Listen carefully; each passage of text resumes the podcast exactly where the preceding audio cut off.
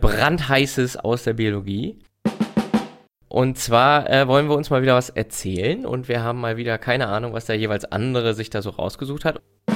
Wir sind im Themengebiet Epigenetik. Das nennt sich das Konnektom, also die Gesamtheit aller Verbindungen in einem Gehirn. Am 21.03. ist Down-Syndrom-Tag. Was auf der Erde einem intelligenten Alien am nächsten käme, wäre vielleicht der Oktopus. Fabeln, Fell und Fakten. Der Podcast über Tierversuche. Hallo und herzlich willkommen zu einer neuen Folge Fabeln, Fell und Fakten. Das ist der Podcast, bei dem wir über Tierversuche sprechen. Und wir, das sind wie immer Johannes Beckers. Hallo Roman, grüß dich. Hallo Johannes, äh, er ist Professor Johannes Beckers, wohlgemerkt. Und zwar ist er Professor für Genetik an der TU München. Und er ist äh, Diabetesforscher am Helmholtz Munich, ein Forschungsinstitut in München. Und ich selbst bin Roman Stilling, ich bin Neurobiologe und arbeite als Referent für die Informationsinitiative Tierversuche verstehen. Johannes, heute haben wir mal wieder was vor. Genau. Und zwar nur wir beide, ganz ohne Gast. Ja. Und zwar äh, wollen wir uns mal wieder was erzählen und wir haben mal wieder keine Genau. Ahnung, was der jeweils andere sich da so rausgesucht hat. Und zwar haben wir gedacht, wir haben ja die Kategorie, äh, ihr wisst es alle, wenn ihr treue ZuhörerInnen seid, äh, brandheißes aus der Biologie. Genau. Und heute machen wir die ganze Folge dazu, richtig? Genau, wir schwelgen einfach mal wieder in tollen neuen Ergebnissen aus der Biologie und die haben alle auch irgendwas mit Tierversuchen zu tun. Jedenfalls bei mir. Ich weiß ja nicht, was du hast, aber bei mir gibt es auch immer einen Bezug zum Tierversuch. Bei mir ist das im entfernteren Sinne auch so. Ich glaube, im konkreten Sinne tatsächlich nicht, wenn man jetzt die juristische Definition eines Tierversuchs anlegt, aber gerne im Detail dann später. Ah, das deutet schon mal auf Spezies hin, die keine Wirbelsäule haben. Genau, dann äh, ja, äh, zieht euch warm an, äh, macht's euch gemütlich, schmeißt das Mikroskop an, setzt den Westernblot an, lasst laufen die Gele oder was auch immer ihr sonst gerade macht, macht's euch gemütlich und wir fangen an mit brandheißer Biologie. Ja, hol den alten Jingle noch mal raus. Genau. Brandheiß. Aus der Biologie.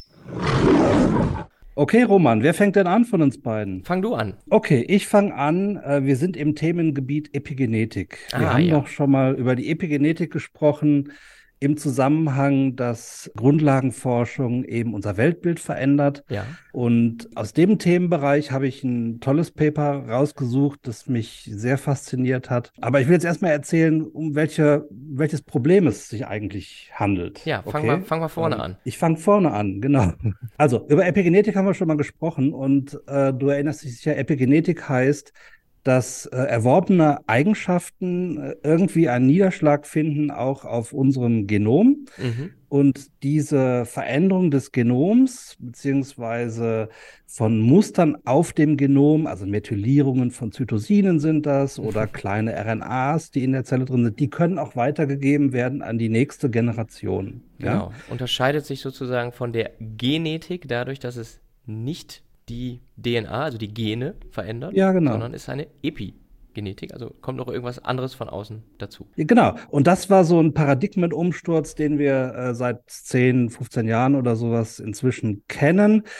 Und das ist deshalb ein Paradigmenwechsel. Wir hatten ja vor knapp 100 Jahren die große Fusion in der Biologie. Weißt du, was ich damit meine? Die große Fusion der beiden großen Theorien. Nee, ich habe schon mal was von der Synthese gehört, aber ich weiß nicht, ob das Ja, das genau, ist, das meinst. meine ich. Was habe Ah, ich okay. gesagt? Du hast Fusion gesagt. Ach so, ja, ich meine natürlich die Synthese. Genau. Ja. Und das ist natürlich einmal die Theorien von Mendel und von Darwin. Und ähm, die sehen natürlich nicht vor, dass erworbene Eigenschaften vererbt werden. Und äh, die Erklärungskraft dieser Synthese, der großen Synthese in der Biologie, die äh, hat eben dazu geführt, dass man das lange vernachlässigt hat, dass erworbene Eigenschaften auch vererbt werden können. So. Mhm. Jetzt kennt man diese intergenerationale Vererbung, also von der einen Generation auf die nächste, das kennt man schon eine ganze Weile, äh, auch beim, beim Menschen, also bei Säugetieren im Allgemeinen. Und es war aber immer die große Frage, ob es bei den Wirbeltieren bei uns auch sowas gibt wie eine transgenerationale Vererbung.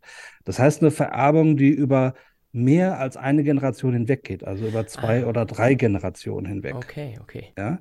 Das ist die eigentliche Fragestellung. Gibt es bei Säugetieren eine transgenerationale Vererbung? Mhm. Man kennt die schon recht lange bei Pflanzen und ein paar äh, Nichtwirbeltieren, also bei Nematoden zum Beispiel, da weiß man, dass das funktioniert. Transgenerationale Vererbung einer erworbenen Eigenschaft. Mhm.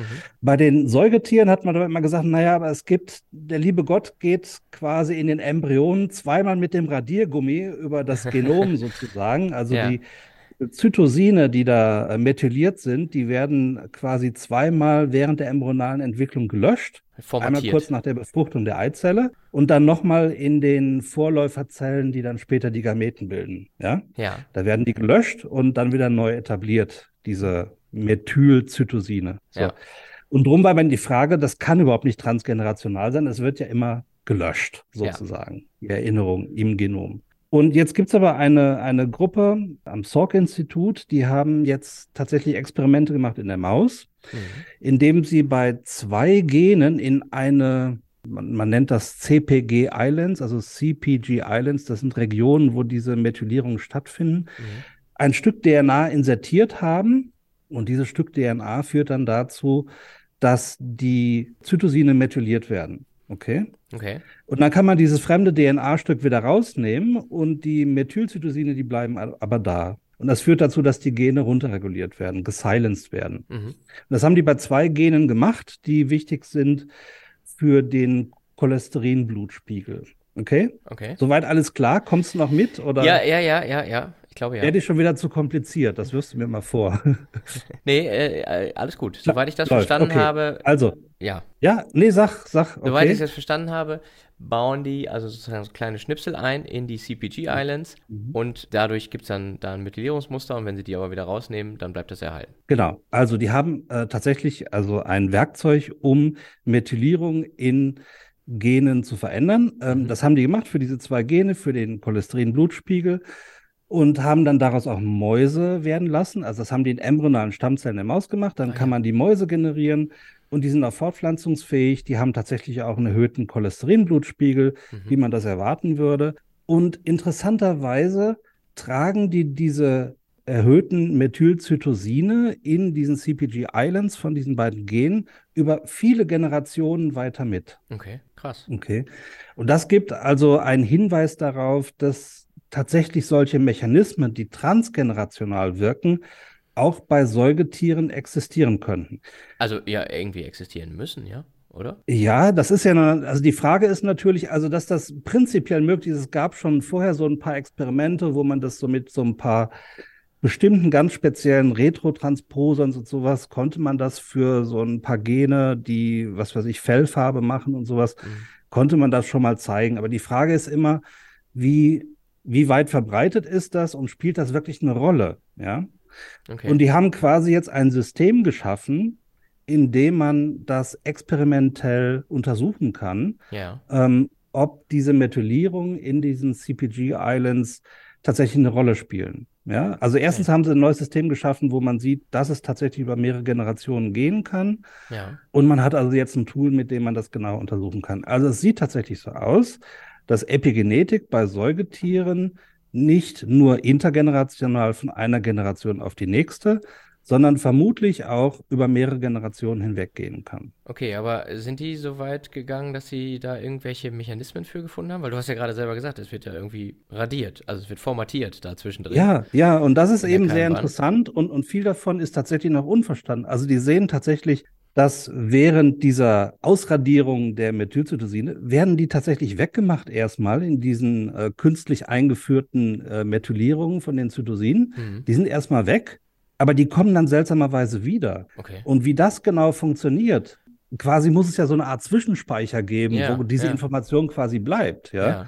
und muss dann ja wieder neu gemacht werden. Aber da, also sie sehen, dass sie weggeht und sie sehen, dass sie wiederkommt. Okay. Aber der Mechanismus ist jetzt noch nicht klar. Ja, das wäre ja spannend, ne, wenn man das rauskriegen Ja. könnte. Das irgendwie in irgendeiner Form, äh, ja, gespeichert, äh, also zwischengespeichert wird. Äh, also muss ja in irgendeiner anderen Molekülstruktur dann Ja. da sein. Ich will jetzt da nicht zu tief ins Detail einsteigen, aber rein interessenhalber, äh, hat das irgendwas mit Imprinting auch zu tun? Es ist ja auch im Prinzip eine ähm, epigenetische Geschichte, ne? dass bestimmte Gene stärker oder schwächer reguliert sind, je nachdem, ob das Gen vom Vater kommt oder ob das Gen von der Mutter kommt. Da gibt es ja auch, da hat man das ja damals entdeckt, ne? diese Methylierung, Genau. dass die auch über ja, mehrere also, Generationen ja, sich erhalten. richtig. Ja, ja, genau. Ja, genau. Das sind ähnliche Mechanismen. Da spielt die Methylierung auch eine Rolle, wo eben dann spezifisch maternale oder paternale Gene ähm, abgeschaltet werden. Das ist, das ist richtig, ja. Und ja, das funktioniert wahrscheinlich ähnlich dann, ne? Oder? Vermutlich. Also, wenn man den Mechanismus jetzt hier noch nicht kennt, kann man natürlich schwer sagen, ob es ähnlich ist, aber ähm, Ja, okay. Ja, und ähm, das ist veröffentlicht worden. Wo, wo ist das? Äh, das war in Cell äh, und Okay. das kann man natürlich wieder verlinken. Dann machen wir den Link rein zu dem Paper. klar, genau. Wen das Findest du das cool oder findest du es nicht Ich cool? finde das super cool. Ich habe ja selber auch mit äh, Epigenetik gearbeitet, allerdings nicht über mehrere Generationen, sondern immer nur ähm, im adulten Tier sozusagen, weil diese Mhm. Mechanismen ja auch in allen anderen Zellen zur Genregulation beitragen, im weitesten Sinne. Und das ist äh, zum Beispiel auch in Nervenzellen total wichtig. Kommen wir auch gleich nochmal zu. Ich habe aber erst noch ein anderes Thema. Und zwar, also wenn ich darf, wenn ich schon. Ja, bitte, bitte, ich bitte darum. Genau.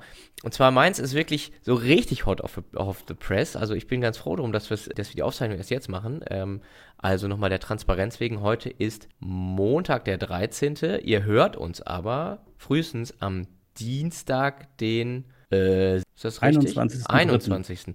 Ähm, Klaust du mir jetzt mein Thema? Dienstag, den 21. Vielleicht äh, klaue ich dir jetzt dein Thema. Das wäre natürlich jetzt äh, lustig. Und zwar äh, geht es um, es geht um Gehirne. Und zwar äh, um äh, ein kleines Insektengehirn. Ein so. mini kleines. Also ich klaue dir dein Thema nicht. Bis jetzt noch nicht, ne? Gut, ja. Und zwar hat man zum allerersten Mal ein komplettes Insektengehirn kartiert, durchkartiert. Also alle Was heißt Nerven, kartiert? ja, äh, also den Platz aller Nervenzellen und alle Verbindungen zwischen diesen Nervenzellen kennt man Okay. jetzt. Und Okay, für ein Individuum oder für ein einziges Individuum, ja genau. Man ist das Drosophila oder? Es ist Drosophila, es ist in diesem Falle sogar eine Drosophila-Larve, also eine Fruchtfliegenlarve. Und es geht dabei, der Fachbegriff für diese Karte, die dabei entsteht, äh, wenn man das macht, das nennt sich das Konnektom. Also die, Connect, das, das, die Gesamtheit aller Verbindungen in einem Gehirn. Mhm. Das existierte bislang so gut wie gar nicht. Also man hat das gemacht für drei Tierarten bislang. Und die haben alle Okay. Mhm. nur wenige hundert Nervenzellen. Also äh, C. elegans, ne? Cenobamtitis elegans, dieser kleine Hätte Fadenwurm. Der ist ja wirklich winzig klein und von dem weiß man mittlerweile noch viel mehr. Nicht nur die Verbindung zwischen allen Nervenzellen, sondern man kennt sogar die Position, die Identität jeder einzelnen Zelle in diesem Tier. Das ist halt, wie gesagt, ein sehr kleines Tier. Ein ganz kleiner. Ja, aber auch, also muss man dazu sagen, C. elegans hat eine sehr determinierte Entwicklung. Man Ja, kennt da genau. quasi jede einzelne Zelle Ja, von sag ich ja. Genau, und äh, wel welche Zelle sich zu welcher anderen Körperzelle entwickelt und so. Das ist alles bei Genau. C. elegans sehr gut beschrieben und deswegen verwundert es auch nicht, dass es da schon ein Ja. Konnektom gibt, also diese komplette Gehirnkarte. Dann gibt es das noch von der Larve einer Schlauchseescheide. Also das ist ein, ein Chordatier, äh, so ein, Okay. Manteltier. Äh, ist ein sesshaftes Meerestier, ist im Prinzip so ein, ja, so ein Sack Glibber, so ein kleines Ding. Und davon die Larve. Also auch nur wenige hundert Neuronen. Und dann Ein gibt's noch- Shaming hier, ja? ja, ke- kein, kein Species-Shaming. Ähm, dann gibt es noch den Borstenwurm, also einen Borstenwurm, gibt es ja ganz viele von. Auch so ein kleines Meerestier, äh, was auch nur wenige hundert Neuronen hat. Auch davon kannte man schon so eine Gehirnkarte. Aber Insekten haben ja tatsächlich ein relativ komplexes Gehirn. Ich habe selber in meiner Bachelorarbeit Drosophila-Gehirne präpariert. Das, das geht tatsächlich mit der Hand unter einem Stereomikroskop. Man wundert sich ja Mhm. bei so kleinen Tieren, dass das überhaupt äh, möglich ist. Gibt es auch Videos bei YouTube, können wir vielleicht auch mal eins verlinken, wenn ich eins finde. Und die Larven haben tatsächlich auch schon Gehirn und das ist ja bei, bei äh, Fliegen, ne, so ähnlich wie bei Schmetterlingen ja auch. Die ver verpuppen sich ja irgendwann und kommt dann eine Fliege raus. Okay, ja, ja, genau. Das heißt, sie ja. verwandeln sich, aber erstmal gibt es bei diesen Tieren auch ein Gehirn und das hat auch also schon mehrere tausend Neurone. Und zwar haben sie das ja hier jetzt, wie gesagt, kartiert, deswegen kann man das ganz genau sagen. 3016 Nervenzellen gibt es da. Mhm, Okay, Und die machen insgesamt knapp 550.000 Verbindungen. okay. So, bei uns im menschlichen Gehirn, einfach nur mal, damit man so die Proportionen hat, sind es also äh, ganz andere Dimensionen. Wir haben also ähm, mehrere Milliarden Nervenzellen. Ich glaube sogar 80, 80 Milliarden, so roundabout. Dann haben wir ja auch noch die ganzen Gliazellen, also Astroglia, Mikroglia, Oligodendrozyten und so weiter und so weiter. Auf jeden Fall, wenn ähm, jede Nervenzelle ungefähr 10.000 Verbindungen, also Synapsen mhm. macht, dann kann man das hochrechnen Weiß ich jetzt, mache ich jetzt aber nicht. Also ist auf jeden Fall astronomisch viel mehr. Und deswegen Richtig, ja. kann man sowas, vielleicht ist das mal ganz interessant zu verstehen, wie man sowas macht. Also man macht es so, dass man ein einzige, eine einzige von diesen Drosophila-Larven nimmt, diese ganz kleinen Maden, die sind also fast mhm. so klein, dass man die auf dem Apfel, auf der Banane jetzt gar nicht unbedingt sieht. Ja. Also nicht so wie diese dicken Brumm, Brummfliegen-Larven, sage ich jetzt mal ganz unbiologisch. Und ähm, die schneidet man im Prinzip in winzig dünnste Scheiben, also die nur wenige okay. Tausendstel von Millimetern dünne Scheibchen, also die werden vorher natürlich irgendwie getrocknet, eingebettet und so weiter. In, und dann werden für die, für die Elektronenmikroskopie, also das beste, hochauflösendste Mikroskop sozusagen, was man sich vorstellen kann, mit Elektronen funktioniert das, also nicht mit Licht, das ist also kein optisches Mikroskop, kann man nichts sehen. Mhm. Ja, ja. Und das wird also in winzig kleine Scheiben geschnitten, dann werden diese Scheiben einzeln komplett gescannt mit dem Elektronenmikroskop, dann werden die Bilder davon hinterher wieder dreidimensional zusammengesetzt und dann mhm. muss man natürlich noch irgendwie das alles verfolgen, was man dann da sieht. Also wer schon mal so ein Elektronenmikroskopie-Bild gesehen hat, der weiß, dass das einfach nur unterschiedliche Grautöne sind und man kann da schon mal eine Zelle erkennen. Man kann da auch viel mehr Strukturen natürlich erkennen. Aber das ist ja natürlich in so einem echten Gewebe nicht jetzt so schön wie im Biobuch ja, dass das alles schön nebeneinander liegt, sondern das ist ja ein riesen Klumpatsch, sag ich jetzt mal. Und dann äh, muss man das halt irgendwie dann die Schnitte alle wieder nebeneinander legen im Computer und dann kann man daran dann verfolgen, wo die Nervenzellen ihre Fortsätze mhm. hinschicken, ja, wo die ihre Verbindungen machen, die Axone, die Synapsen und so weiter. Kann man, das, kann man das einfach erkennen, was ein Neuron ist, auf so einem äh, elektronenmikroskopischen Schnitt oder haben die da irgendwelche Färbemethoden verwendet? Ne, Färbemethoden nicht, aber die können halt natürlich dann anhand der Fortsätze, das wird halt alles sozusagen dreidimensional rekonstruiert und dann wird das getraced. Also, mhm. äh, aber es muss alles mit Software passieren. Und deswegen ist das auch extrem aufwendig. Also, das hat sehr, sehr lange gedauert. Vielleicht kannst du kurz raten, wie lange hat es gedauert, dieses Projekt, bis sie das jetzt bei Science veröffentlicht haben letzte Woche? Äh, lass mich raten. Äh, drei, vier Jahre oder sowas? Zwölf. Es hat zwölf, zwölf Jahre, zwölf Jahre gedauert. Okay. also, ja. ja, ja, und brauchen halt super Hast, hast super du irgendeine Zahl, wie viele Schnitte die da hintereinander gelegt haben? Nee, habe ich nicht. Müsste ich gegebenenfalls nachreichen, aber habe ich jetzt nicht. Ähm, habe ich es nicht vor Augen. Ja, macht ja nichts. Genau, okay, also. Aber das muss, das muss ja wirklich äh, eine, eine sehr hohe Zahl äh, gewesen sein. Ähm, aber das ist jetzt, also ist das nur die Publikation dieser räumlichen Anordnung der Neurone oder gibt es da auch noch irgendwelche funktionalen? Ja, natürlich, klar. Die haben das natürlich, die haben das natürlich jetzt ausgewertet. Was ist mit, mit wem verbunden? Also, weil ja. die Frage ist natürlich, warum macht man das überhaupt? Warum will man das wissen? Ne? Also, genau. Aber es ist so, dass äh, man kennt natürlich verschiedene Nervenzelltypen im Gehirn. Also manche machen halt Dopamin, manche machen Serotonin, manche machen dies, mhm. manche machen das. Es gibt ja unterschiedliche Nervenzellen, es gibt auch unterschiedliche sozusagen Gehirnareale, so wie das beim Menschen auch ist, ne? also was weiß ich, Cortex, Hippocampus, äh, Kleinhirn und so weiter. Äh, so solche Strukturen, also verschiedene Areale gibt es im Fliegengehirn auch und auch im Fliegenlarvengehirn. Also die haben zum Beispiel den Pilzkörper dann, die Fliegen. Das ist eine so eine Struktur, die heißt einfach so, die hat aber nichts mit Pilzen zu tun, die sieht nur so ein bisschen so aus. Und dann gehen die da halt sozusagen jetzt wirklich durch und gucken, welche Nervenzelle ist eigentlich mit welchem verbunden und welche Gehirnbereiche sind mit welchem verbunden. Auch links, rechts, ne? Also bei uns gibt es ja linke Hemisphäre, rechte Hemisphäre. Mhm. Kennt man ja, dazwischen gibt es ja auch dann eine Verbindung und das ist bei Fliegen auch nicht anders. Gucken die also genau, welche, was ist mit, we mit wem verbunden.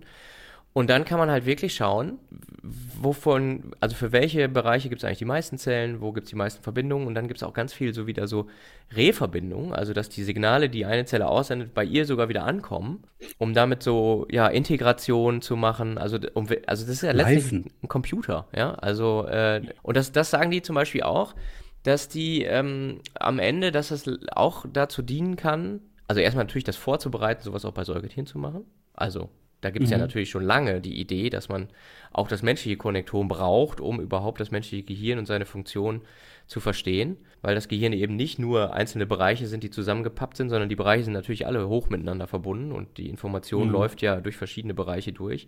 Aber ich habe das gerade schon gesagt, also bei die, die eins, das, der größte Effort, den man bislang geschafft hat, war ein Kubikmillimeter eines Mausgehirns. Ja, Das sind schon 100.000 Neurone. Ich habe gerade gesagt, bei diesem Okay. Drosophila Larvengehirn sind es 3.000 Neurone, ja. Also das ist Ja. gleich um mehrere Größenordnungen größer. Ist also bisher völlig utopisch, sowas bei einem Säugetier zu machen. Geschweige Ja. denn beim Menschen, der ein sehr großes Gehirn hat für seine Körpergröße. Aber letztendlich, äh, das ist also das eine. Ne? Man versucht natürlich vorzubereiten, man versucht auch zu verstehen, ne? also wie dieses Fliegengehirn funktioniert und kann dann natürlich auch hinterher gucken, wenn man mehrere verschiedene Arten, so Konnektome hat, kann man die auch miteinander vergleichen. Also, ne, warum gibt, was gibt es für Ähnlichkeiten, was gibt es aber auch für Unterschiede? Mhm. Und es gibt ja auch sowas wie künstliche neuronale Netze. Also jeder, der schon mal irgendwie was von Deep Learning und KI jetzt irgendwie Ja, gehört klar. hat, wird das schon mal gehört haben, künstliche neuronale Netze. Und die sind ja im Prinzip so ähnlich aufgebaut wie echte neuronale Netze, deswegen heißen sie so. Und wenn man jetzt aber die echten neuronalen Netze immer besser beschreiben kann und eben halt anhand solcher Konnektomkarten wirklich untersuchen kann und zu gucken, wie funktionieren diese Schaltkreise, ja, äh, dann kann man damit vielleicht auch die künstlichen neuronalen Netze noch weiter verbessern, sodass sie effizienter funktionieren. Ja, ja. Ja, klar. Ich meine, also das ist natürlich eine ganz wichtige Ressource für die, wie man so schön sagt, relevante Scientific Community. Ja, Ähm, da werden sicherlich ganz viele Experimente drauf aufbauen, äh, vor allen Dingen auch, äh, was dann funktional passiert. Und äh, ich meine, allein die Tatsache, dass Neuronen miteinander verbunden sind, heißt ja nicht, dass die miteinander äh, positiv interagieren. Die können sich auch gegenseitig hemmen und sowas. Das Ja, heißt, richtig, all diese richtig. Dinge, die muss Ja. man jetzt quasi noch oben draufsetzen. Und dann ist das ja nur, du hast gesagt, das ist ein Larvenstadium, ne? Ja, genau. Das, das, das wird jetzt dann auch natürlich total interessant sein zu sehen, wie sich das verändert, wenn das Tier dann sozusagen seine, seine Verwandlung durchläuft und äh, wie Ja. unterscheidet sich das Larvenkonnektom vom adulten, also vom Erwachsenenkonnektom, von der Fliege Ja, ja, klar. tatsächlich. Ne? Ja, Ja, ja ist- vielleicht sogar auch die Frage, wie unterscheidet es sich zwischen verschiedenen Individuen? Ist das sehr ähnlich oder ja, ist das unterschiedlich? Also das ist interessant, ähm, hatte ich tatsächlich äh, nicht vernommen. Äh, Genau, ja, ist, aber ich finde es halt äh, so wieder so schön. Also es sind ja oft die, die Paper mit den kürzesten Titeln, die irgendwie am meisten Impact haben. Ja. das ist hier ist bei Science und heißt einfach nur The Connectome of an Insect Brain. Ganz simpel, Mhm. riesen äh, Gruppe von, von Forschenden natürlich, die dahinter steckt. Wie gesagt, zwölf Jahre haben sie da. Wo ist das rausgekommen? Hast du schon gesagt? Oder? Science, Science. ja, ist, Gutes Journal. Gut. Ja. Okay, super interessant. Gut, Ich mach Johannes, mal weiter, Roman. Was hast du noch auf der Platte? Genau, also ich hatte schon befürchtet, du nimmst mir jetzt mein Thema weg. Der 21.3. Äh, Ja. wird der Tag sein, an dem dieser Podcast hier ausgestrahlt wird. Ja, Das ist ein ganz besonderer Tag. Hast du eine Ahnung, was das für ein Tag ist? ja, das Die ist beiden der, Zahlen ähm, 21 und 3 sollten dir helfen. Ach so, ich hätte jetzt gedacht, das ist der ähm, meteorologische Frühlingsanfang. Ist ja nicht auch die. Nee, nee? es geht um eine genetische Erkrankung. Wobei die Patienten, die Ah, das haben, Trisonom- äh, Trisomie. Erkrankung gar nicht so. Äh, Trisomie 21. Genau. Trisomie 21, Ja. äh, Trisomie 21 am 21.03. ist Down-Syndrom-Tag. Ah, guck, das wusste ich nicht. Und äh, ich habe gedacht, ich nutze das mal, um mal so ein bisschen Werbung zu machen auf unsere eigene Forschung. Also wir haben ein Projekt, bei dem arbeiten wir in einem europäischen Konsortium. Mhm. Das wird in einem Rahmenprogramm, das heißt Horizon 2020, wird das äh, unterstützt. Und da geht es genau um Down-Syndrom Mhm. und Krankheiten, die bei Down-Syndrom vermehrt auftauchen. Ja. Und da wir natürlich heute brandheißes aus der Biologie machen, habe ich mir natürlich jetzt ein Paper mal rausgesucht, quasi so als Aufhänger aus diesem Konsortium, in dem wir da drin sind. Und die haben gezeigt, dass eine der Erkrankungen, die bei Patienten mit Down-Syndrom vermehrt auftreten, vor allen Dingen bei jungen Patienten, Mhm. Diabetes ist. Ach, ja, okay. Mhm. Menschen mit Down-Syndrom, vor allen Dingen, wenn sie jung sind, haben ein sehr viel höheres Risiko, an Typ 1 oder Typ 2 Diabetes zu erkranken. Das ist vierfach höher Beides? als bei, bei der Kontrollgruppe. Okay. Und da gibt es eine, eine sehr umfangreiche epidemiologische Studie, die gemacht haben, also Kollegen von uns äh, an 10.000 Patientinnen und Patienten mit Down-Syndrom, Kontrollgruppe von 38.000 Probanden. Das sind also sehr, sehr gesicherte Daten. Große Zahlen, ja. Und das Erstaunliche ist, dass obwohl Diabetes äh, bei denen halt sehr viel häufiger auftaucht als in der Kontrollgruppe, Mhm. werden die sehr viel weniger häufig mit Medikamenten äh, gegen Diabetes behandelt. Okay. Das ist also eine ganz wichtige Erkenntnis daraus. Das heißt, da muss also unbedingt was passieren. Das muss man aufklären, woher kommt das? Ja. Ja. Wird das nicht erkannt, äh, dass viele Patienten, die Down-Syndrom haben, Diabetes haben? Ähm, oder gibt es da Schwierigkeiten, denen zu vermitteln, eben mit Medikamenten gegen, äh, gegen die Diabetes was zu tun. Ja. Ähm, das ist also eine ganz wichtige Erkenntnis und da gab es eine Publikation, die ist im letzten Jahr rausgekommen, die würde ich hier gerne verlinken. Mhm. Okay. Jetzt fragst du dich natürlich, was hat das alles mit Tierversuchen zu tun, Johannes? Ja, ich, Oder ich, das ich, ich dachte, du wärst jetzt, wärst jetzt schon fertig. Ich meine, ist ja ist schon mal eine super wichtige Erkenntnis, ne? Also, da, dass es da offensichtlich äh, mal wieder strukturelle Probleme gibt bei äh, Leuten, die ähm, ja es nicht so gut haben wie andere vielleicht, aber äh, vor Dingen gesundheitlich. Und also, aber äh, wahrscheinlich gibt es da irgendwie jetzt Mechanismus oder so? Ich weiß es nicht. Genau, also ich habe auch immer gedacht, also eigentlich, was will man denn da mit der Genetik machen? Äh, Ich konnte mir das, bevor wir in dem Konsortium drin waren, gar nicht so genau vorstellen. Hm. Aber also bei Menschen Down-Syndrom ist tatsächlich also eine Trisomie des Chromosoms 21. Äh, bei 21 hörst du schon, das ist eines der kleineren Chromosomen, Ja. weil die sind ja von groß nach klein, werden die ja durchnummeriert. Mhm. Und da gibt es eben drei Kopien von dem Chromosom 21 anstatt der normalen zwei Kopien von Chromosom 21. So, und das sind natürlich sehr, sehr viele Gene, die da drauf sind. Und ich habe mir irgendwie nie vorstellen können, dass man da mit genetischen Tools irgendwas machen kann. Aber das kann man eben doch, weil wir wissen inzwischen genau, wo die Regionen, die auf dem menschlichen Chromosom drauf sind, wo die bei der Maus liegen oder wo die bei der Ratte liegen. Mhm. Ja. Also bei Maus sind das hauptsächlich auf Abschnitte auf dem Chromosom 16 Okay. und ein paar kleinere Abschnitte auf Chromosom 17 und 10. Mhm. Und wir haben inzwischen tatsächlich Modelle, wo wir diese ganzen Regionen, also diese große Region vom Mauschromosom 16, die halt synthen, also vergleichbar ist mit der humanen Region auf Chromosom 21, Ja.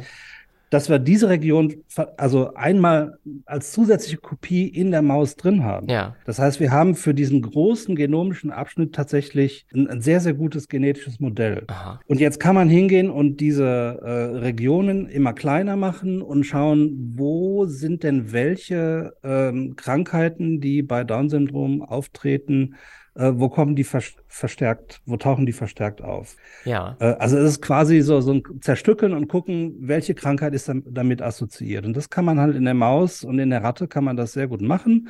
Und das machen wir tatsächlich auch in dem Konsortium. Da gibt's halt Kollegen, die machen die Mäuse. Wir schauen uns die Phänotypen an hier. Wir schauen viel nach Genexpression. Und dann ist aber trotzdem die Frage, ja, was nützt das denn den Patientinnen und den Patienten? Was kann man denn da machen? Und es ist tatsächlich so, dass eben teilweise Gene, die da vermehrt auftauchen, die werden stärker exprimiert.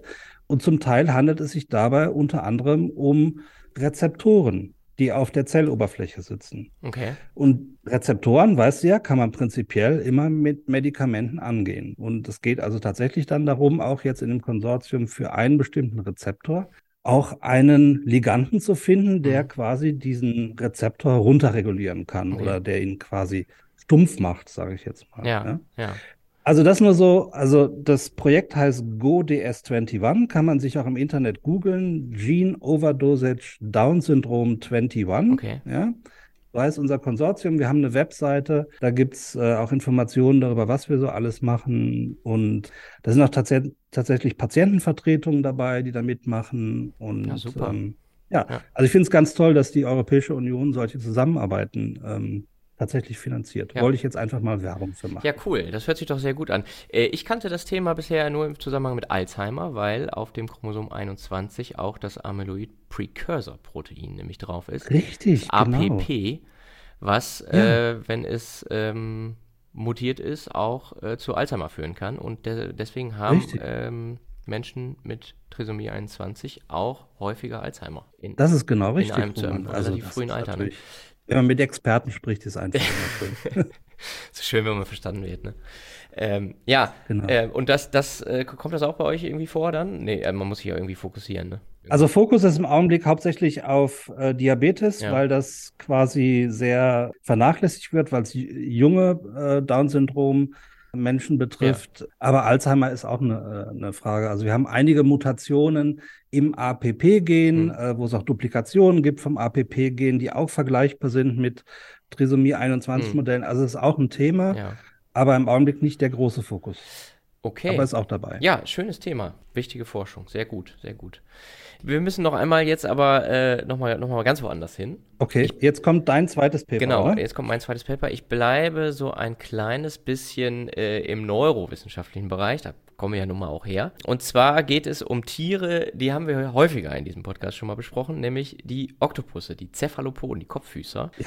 die ja im Prinzip, also wenn man jetzt sagt, wer hat schon mal einen Alien gesehen, dann kann mhm. keiner sagen, er hätte, weil haben wir halt noch nicht. Mhm. Aber das, was auf der Erde einem intelligenten Alien am nächsten käme, wäre vielleicht mhm. der Oktopus, weil uns halt, äh, wie gesagt, eine äh, Evolutionsgeschichte von 500 Millionen Jahren trennen. Da war ein Dinosaurier und irgendwas anderes, was auf dem Land gelebt hat, noch nicht im Entferntesten ja, ja. zu denken. Und wenn man diese Evolutionsgeschichte jetzt mal rückwärts geht, äh, sozusagen, dann, dann ist der gemeinsame Vorfahre sozusagen von Mensch und, und Oktopus war irgend so ein eine Muschel oder so eine Schnecke oder also irgend so ein Weichtier, was da im Wasser gelebt hat und man weiß es nicht so genau. Und da jetzt ist aber ein, irgendwas, was es heute nicht mehr irgendwas, gibt. Irgendwas, was es heute nicht mehr gibt, jedenfalls, genau. Und ähm, dann haben sich halt also ja verschiedene Zweige äh, entwickelt und so einer hat zu uns geführt und einer hat aber auch zum Oktopus geführt. Und interessanterweise gibt es aber ja äh, in beiden diesen Spezies sehr, also sehr ähnliche kognitive Leistungen aber auf ganz anderem Wege. Und man äh, erforscht jetzt, also wirklich zunehmend, versucht man rauszufinden, wie die Oktopusse, diese Weichtiere es machen, dass sie so schlau sind und wie das alles so funktioniert. Und da gab es äh, kürzlich, das ist schon vom Ende des letzten Jahres, aber ich finde, für brandheiße Biologie zählt das noch. Ja. Eine, äh, eine sehr interessante Arbeit aus Berlin, nämlich vom Max-Delbrück-Zentrum, also auch ein Helmholtz-Zentrum, äh, so wie ihr das auch seid in München, ähm, das MDC in Berlin und äh, da aus der Arbeitsgruppe von Nikolaus Rajewski. Die haben ah, nämlich sich äh, so die Genetik und vor allen Dingen die RNA bei den Oktopoden mal angeguckt und haben versucht herauszufinden, ob es da irgendwas äh, Interessantes gibt, irgendwas Auffälliges.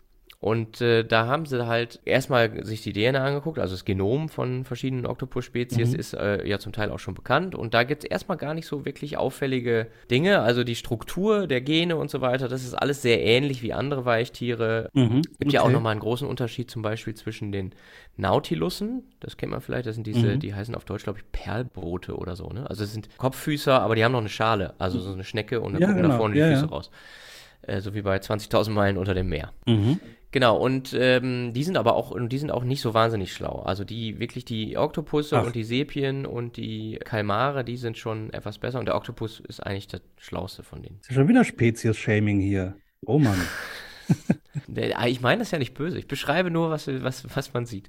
Ist so. Genau, also die DNA ist also eigentlich nicht wirklich jetzt wahnsinnig besonders. Die Genetik äh, ist, ist äh, überschaubar anders. Also jetzt keine große Erklärung dafür, dass jetzt große mhm. Unterschiede entstehen. Und dann haben sie sich die Transkriptome Also du meinst jetzt so, also dass die auch Chromosomen haben, dass die Exon-Intron haben. Ja, und auch die, auch die Exon-Intron-Struktur, die, die Splicing-Faktoren und so weiter, auch die, die, mhm. die Struktur eines Gens, ne, also und, und auch der Transkripte, also der mRNAs ist sehr ähnlich. Ja. Also es gibt halt wohl Unterschiede in der ja. Länge des, des äh, Polyarschwanzes. Jetzt mal, um jetzt ganz kurz okay. mal eben in die. In Aber ein Polyarschwanz Polyarschwanz haben die auch. Ja, Polyarschwanz also, haben die auch. Die haben auch eine, eine 3' UTA. Die ja. ist ein bisschen länger, interessanterweise, aber ja. grundsätzlich Das spricht natürlich dafür, dass das alles Dinge sind, die schon da waren, bevor wir uns voneinander getrennt haben, die Oktopusse und Richtig, wir, ne? also das ist ja im Prinzip Eukaryotenbiologie, ne? Also genau, so, das ja. ist jetzt alles nichts Besonderes.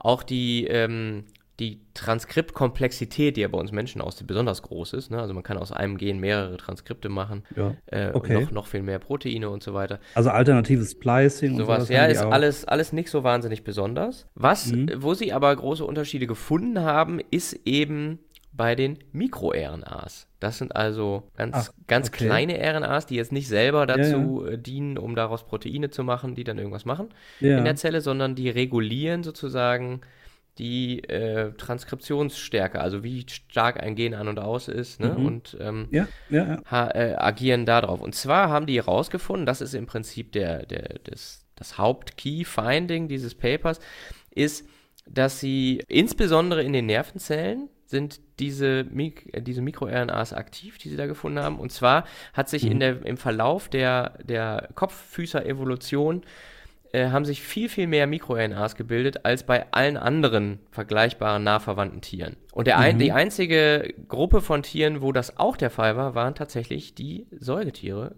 äh, beziehungsweise zum Teil eben auch die Wirbeltiere, und aber besonders bei den Säugetieren, insbesondere auch äh, beim Menschen, gibt es eine höhere Vielfalt an MikroRNAs, also sozusagen noch eine verstärkte Regulierung. Ja, der, oder noch, noch Mhm. mehr Feintuning bei, bei der Genregulation. Und das haben die Okay. eben gefunden, dass das äh, ganz besonders ist, auch vor allem beim Oktopus eben. Und dass es da ganz viele MikroRNA-Familien gibt, die man vorher noch gar nicht Okay. kannte. Aber die werden da anders prozessiert als bei, bei den Vertebraten oder? Nee, es gibt einfach nur noch. Also es geht nur um die Komplexität, Genau. wo man sagt, die ist bei den Cephalopoden so ähnlich wie bei den Säugetieren ja, oder so. genau.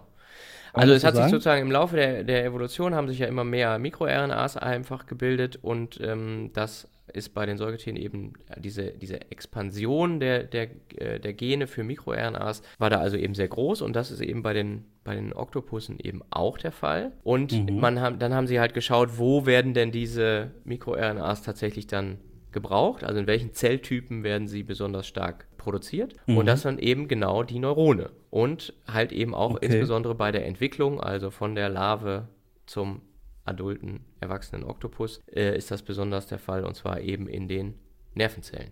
Und Ah, das, okay. äh, sagen sie jetzt zumindest, ist, ähm, ne, also hat wohl zu der besonderen Gehirnentwicklung der Oktopusse mit beigetragen, ist zumindest ein plausibler Faktor, ist ein tolles Paper, kann ich jedem nur empfehlen, das mal nachzulesen. Ist erschienen nicht in Science, sondern in Science Advances, ist aber auch ein Okay. Journal aus der Science-Familie. Okay. Open Access. Ja, werden wir auch verlinken. Da werde ich dann auch mal reinschauen. Finde ich auch ein super interessantes Thema. Äh, und aus der Gruppe von Rajewski sind ja schon viele tolle Sachen rausgekommen. Genau, wir haben interessanterweise auch mit äh, Nikolaus Rajewski ein äh, Interview bei uns auf der Webseite bei Tierversuche verstehen, Ach, okay. ähm, weil nämlich da auch die Frage war, also die machen ganz viel so sehr progressive Forschung, auch mit Organoiden und mit Systembiologie und da gibt es ja ein neues Institut auch in Berlin, wo er auch der Leiter ist und äh, deswegen haben wir das mal zum Anlass genommen zu schauen, so ja, wenn das jetzt, ne, also wenn wir immer mehr zu Translation wollen und zu äh, organoidbasierter Technologie, und individuelle Patientenmedizin und so weiter, individualisierte Medizin, dann äh, wo braucht man denn da eigentlich noch Tierversuche? Und da hat er eine ganz äh, interessante, differenzierte Sicht drauf und da hat er uns mal ein Interview zu vergeben, können wir auch verlinken. Ah ja, können wir auch verlinken. Super. ja, toll, interessant. Ähm, so diese evolutionären Aspekte, die finde ich auch mal äh, super spannend, muss ich echt sagen. Genau, also ich finde das halt immer gut, dass man halt sagt, und das äh, so war es jetzt bei, bei meinem ersten, auch bei meinem zweiten Paper, äh, dass man halt guckt, okay, dieses, wir gucken, wie es im Tier funktioniert, und dann gucken wir, ist das beim Menschen genauso, ähm, und wenn es nicht das gleiche ist, dann war es eigentlich alles umsonst, was wir beim Tier gemacht haben. Ist völliger Quatsch. Also wir wollen ja, Ja. auch gerade eben gucken, was sind so die Unterschiede und wo kommen die her und ähm, wo, was sind aber Gemeinsamkeiten, was ist vielleicht parallel, aber Absolut. ganz anders entstanden und so weiter. Ja, Das kann durchaus dabei helfen, einfach äh, die Biologie besser zu verstehen. ja, ja. Absolut. Äh, hatten wir, ich erinnere mich, wir hatten so ein tolles Beispiel noch mit diesen Nacktmullen, Ja. ähm, die sehr viel weniger Krebs kriegen, als man eigentlich äh, Erwarten. erwarten würde. Ja, und auch ist sehr viel länger leben und so weiter Frage. und so weiter, genau. Wie Äh, machen die das? Ne? ja, wie machen die das? Wird äh, auch am MDC interessanterweise zugeforscht. Ja. Die haben auch eine Hatte ich übrigens kürzlich äh, in einem, in einem Seminar mit Studenten. Die haben tatsächlich eine, äh, gab es kürzlich auch ein Paper, hätten wir auch noch nehmen können. Äh, die haben äh, niedrigere äh, Mutationsraten ähm, Ah. im Vergleich zu vielen anderen Säugetieren. Ja, Das, ist auch witzig, ist auch ein, ein, wie sagt man, ein Paradoxon, ne? dieses Krebsparadox, weil eigentlich müssten größere Tiere, die mehr Zellen haben, ja mehr Mutationen anhäufen, rein statistisch. Und deswegen müssten eigentlich alle Wale und Elefanten total viel Krebs haben, aber äh, haben sie nicht. Die haben weniger Krebs als andere, kleinere Tiere. Und man weiß nicht so Genau. richtig warum. Also ich weiß es jedenfalls nicht. Ja, ja, ja, ja. Also muss ich dir schicken, da gab es äh, kürzlich auch ein Paper drüber, die haben sich genau diese Mutationsraten angeschaut, Mhm. gerade an Tieren, die besonders alt werden Ja, und bei Tieren, die besonders klein oder besonders groß sind. Alles Mhm. Säugetiere. ja, Und äh, was rausgekommen ist, dass im Prinzip am Ende des Lebens die Mutationsrate bei allen ungefähr gleich ist. Aha. Ja, also wenn du das zusammenzählst, Lebensalter plus Anzahl der Zellen, ja. Kommt es ungefähr aufs Gleiche raus. Okay. Und nur die, die Nacktmulle, die machen eine Ausnahme. Die sind irgendwie besonders, besonders gebaut. Die haben eine besonders niedrige Ja, Mutationsrate. sind einfach auch faszinierende Tiere. Und ähm, ich gucke nochmal eben jetzt das nach. Nicht sehr attraktiv, aber Ich gucke das jetzt eben nach, das können wir auch gleich rausschneiden. die sehen ja aus wie so eine Bockwurst, ne? Ja, genau. Ähm, und zwar haben wir das in der Folge 5 der ersten Staffel, also äh, S1, E5, über die Tiere, die es geschafft haben, äh, die Welt zu verändern. Da Ah. haben wir schon mal über die Nacktmull gesprochen. Ja, stimmt, genau. Ja, super. Jetzt haben wir fast noch ein fünftes Paper dazu genommen, quasi. Können wir von mir aus auch noch verlinken. Ja, Ähm. aber ich würde sagen, für heute machen wir den Deckel drauf, oder? Ja, aber ich meine, das zeigt doch einfach, ich meine, das ist ja jetzt nur die absolute Spitze des Eisberges, total subjektiv, Ja, was dir und was mir gefallen hat. Und so Dinger passieren laufend. Also ja, das stimmt. wirklich. Studiert Biologie, ist echt klasse. Gut, Gut, dann machen wir, machen wir einen Deckel drauf. Mann. machen wir einen Deckel drauf. Genau. Deckel drauf. Ja, das war's wieder mal. Eine neue Folge Fabeln, Fell und Fakten. Ich hoffe, es war für euch ein bisschen interessant. Ich sag's jetzt mal ganz einfach äh, nach Ranga Yogeshwar, bleibt uns treu und empfehlt uns weiter. Weiterempfehlen könnt ihr uns äh, zum Beispiel über Social Networks, bei Twitter oder ähnlichem. Da sind wir äh, da, da könnt ihr uns unterstützen, liken. Teilen, followen, adden, was auch immer. Genau, empfehlt uns weiter. Roman, hat Spaß gemacht. Vielen Dank für die Folge heute. Ja, äh, Dito. Und bis zum nächsten Mal in zwei Wochen wieder. Genau. Ciao. Tschüss.